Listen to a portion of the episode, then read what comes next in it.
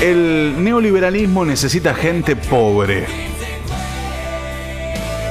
Es falsa la idea de que si todos nos esforzamos vamos a ser los dueños de una empresa.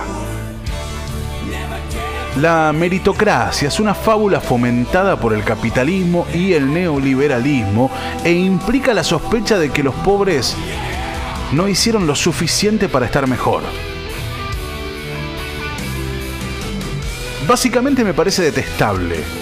Se parece mucho al calvinismo, se parece mucho a creer automáticamente que el que tiene es porque lo ha logrado, porque es mejor, porque es realmente mejor que el que no tiene.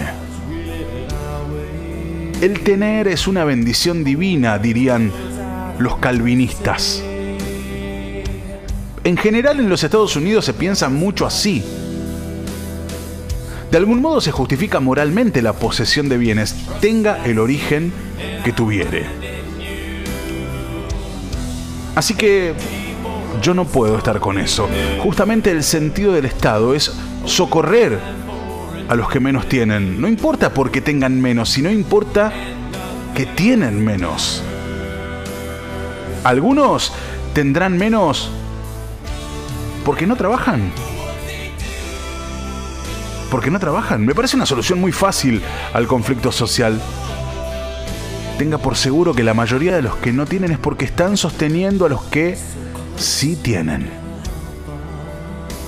A mí no me parece que los Lehman Brothers hayan conseguido todo lo que tienen merced a un puro ejercicio de la excelencia, de la honradez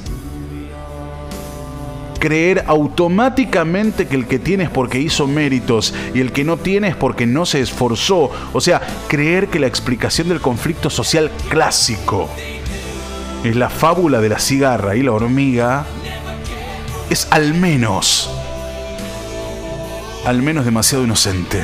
Por lo menos inocente. La meritocracia es una fábula fomentada por el capitalismo y el neoliberalismo.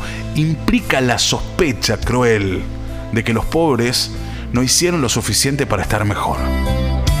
Alejandro el Negro Dolina.